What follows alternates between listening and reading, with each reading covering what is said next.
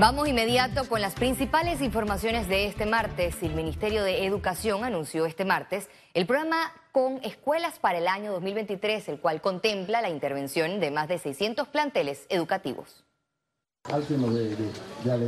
La estrategia ya está planificada para el inicio de clases a nivel nacional el 6 de marzo de 2023, con el 90% de los centros educativos habilitados. La inversión del Meduca para las adecuaciones será de 4 millones de balboas. Eh, del día de hoy al primer día de clase del otro año lectivo, cuyo decreto se estará publicando para la primera semana de diciembre, faltan 116 días calendarios. Así que esa es nuestra meta. Entre las novedades están que las direcciones de cada región educativa tengan a disposición las mesas de licitación de compras menores. Tuvo una, un monto de 306 mil balboas para comprar materiales y distribuirlas a nivel nacional en cada una de sus regiones y poder así descentralizar la confección de sillas a nivel nacional. El Meduca también informó que está en proceso para el pago de 44.6 millones de balboas. Está relacionado a lo que es la región de Bocas del Toro con el Centro Educativo Frovelín, Cocle, José Nadal Silva, Centro Educativo Palmar Abajo, Machuca. Algunos de los planteles que por años estuvieron cerrados en el 2023 abrirán sus puertas. Todos estos proyectos eh, tienen un total de inversión de más o menos 33 millones de dólares. El Con Escuela recibirá el apoyo de la Operación Mercurio, donde participan distintas entidades para eliminar las escuelas ranchos desde el 30 de noviembre al 15 de diciembre de este año. Se ha desarrollado con el objetivo de cumplir con la misión de trasladar las aulas modulares hacia la comarca Novebulé.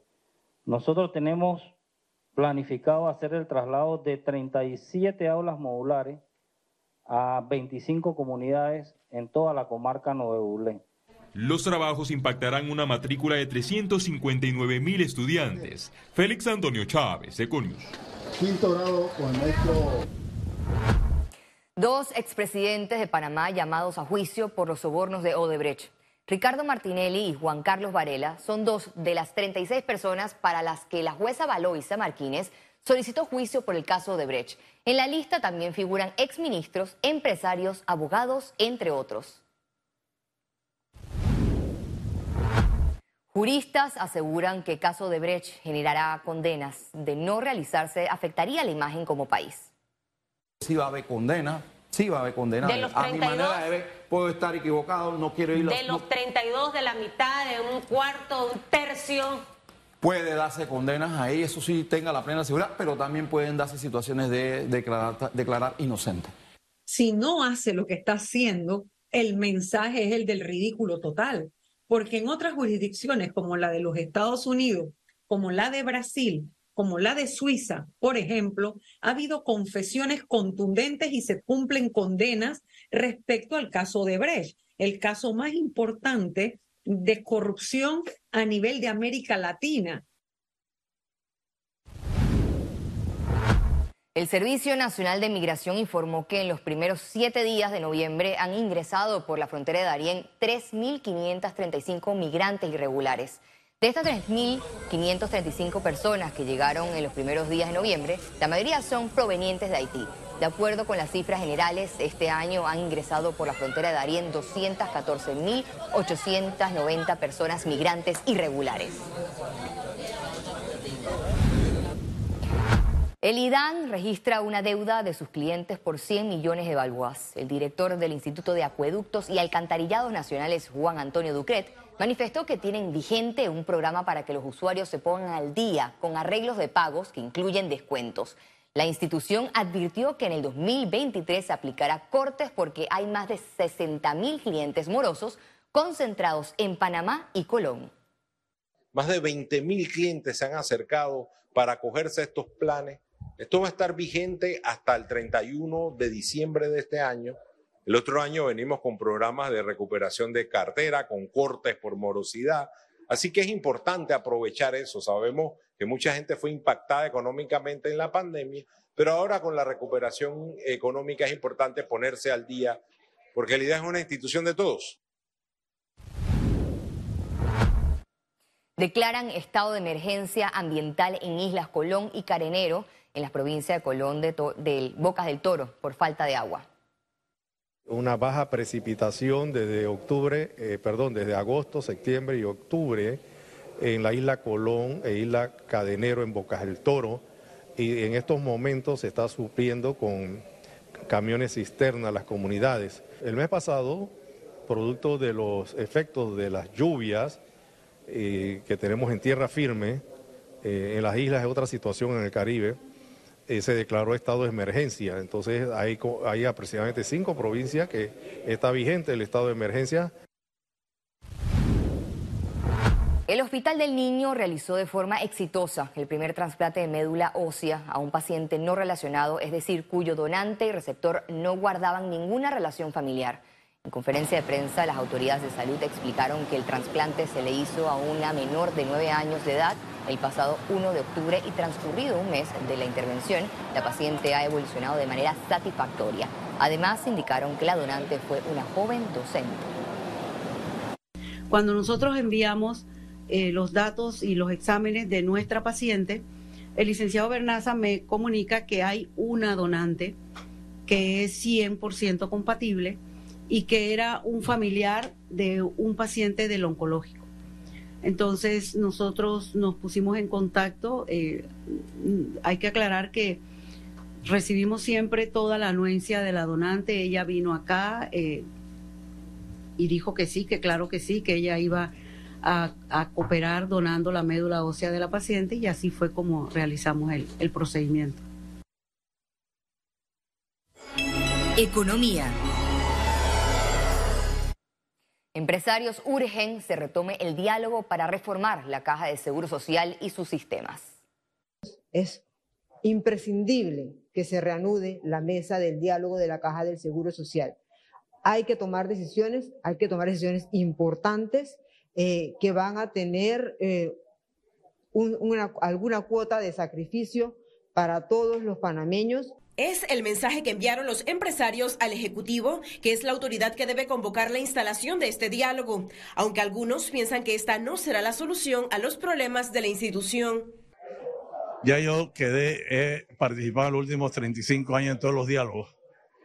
Yo creo que no es un asunto de diálogos, sino de llegar, estas son las soluciones y en 30 días comenzamos a andar con esto. Si vamos con diálogo, eh, seguiremos bla, bla, bla. Este martes, la Cámara de Comercio de Panamá realizó un foro para dar seguimiento al pilar del sistema de salud de su Agenda País 2019-2024. Una de las propuestas es la integración del sistema. La unificación del sistema de salud, es decir, tener al MINSA como el regente de materia eh, eh, en salud eh, como aquel que dicta las normas, que dicta la estrategia de salud a nivel nacional eh, y tener entonces a la caja, que es una entidad, digamos, con más eh, músculo para ejecución como el prestador de los servicios de salud. Al consultar qué le ha impedido al país mejorar estos servicios, la respuesta coincidió en la misma carencia. Voluntad política y conocimiento real de la situación. La voluntad política la tiene entendiendo como expliqué ahí, lo que llamamos problemas que son consecuencias. Las largas filas, no encontrar cita con su médico, eso no es un problema, es una consecuencia de no tener una atención primaria de salud. Creo que nos hace falta un poquito más de voluntad política. Creo que hace falta que eh, los líderes de nuestro país, este presidente y los que vengan después, eh, pongan los asuntos de salud en la agenda política. El sector empresarial y expertos en temas de salud se mantienen a la espera del manejo que se le dará a la situación de la caja de seguro social y la necesidad de reformar el sistema de salud público del país. Ciara Morris, Econews. Ministro de Desarrollo Agropecuario, Augusto Valderrama, reiteró que el abastecimiento de arroz está garantizado en el país.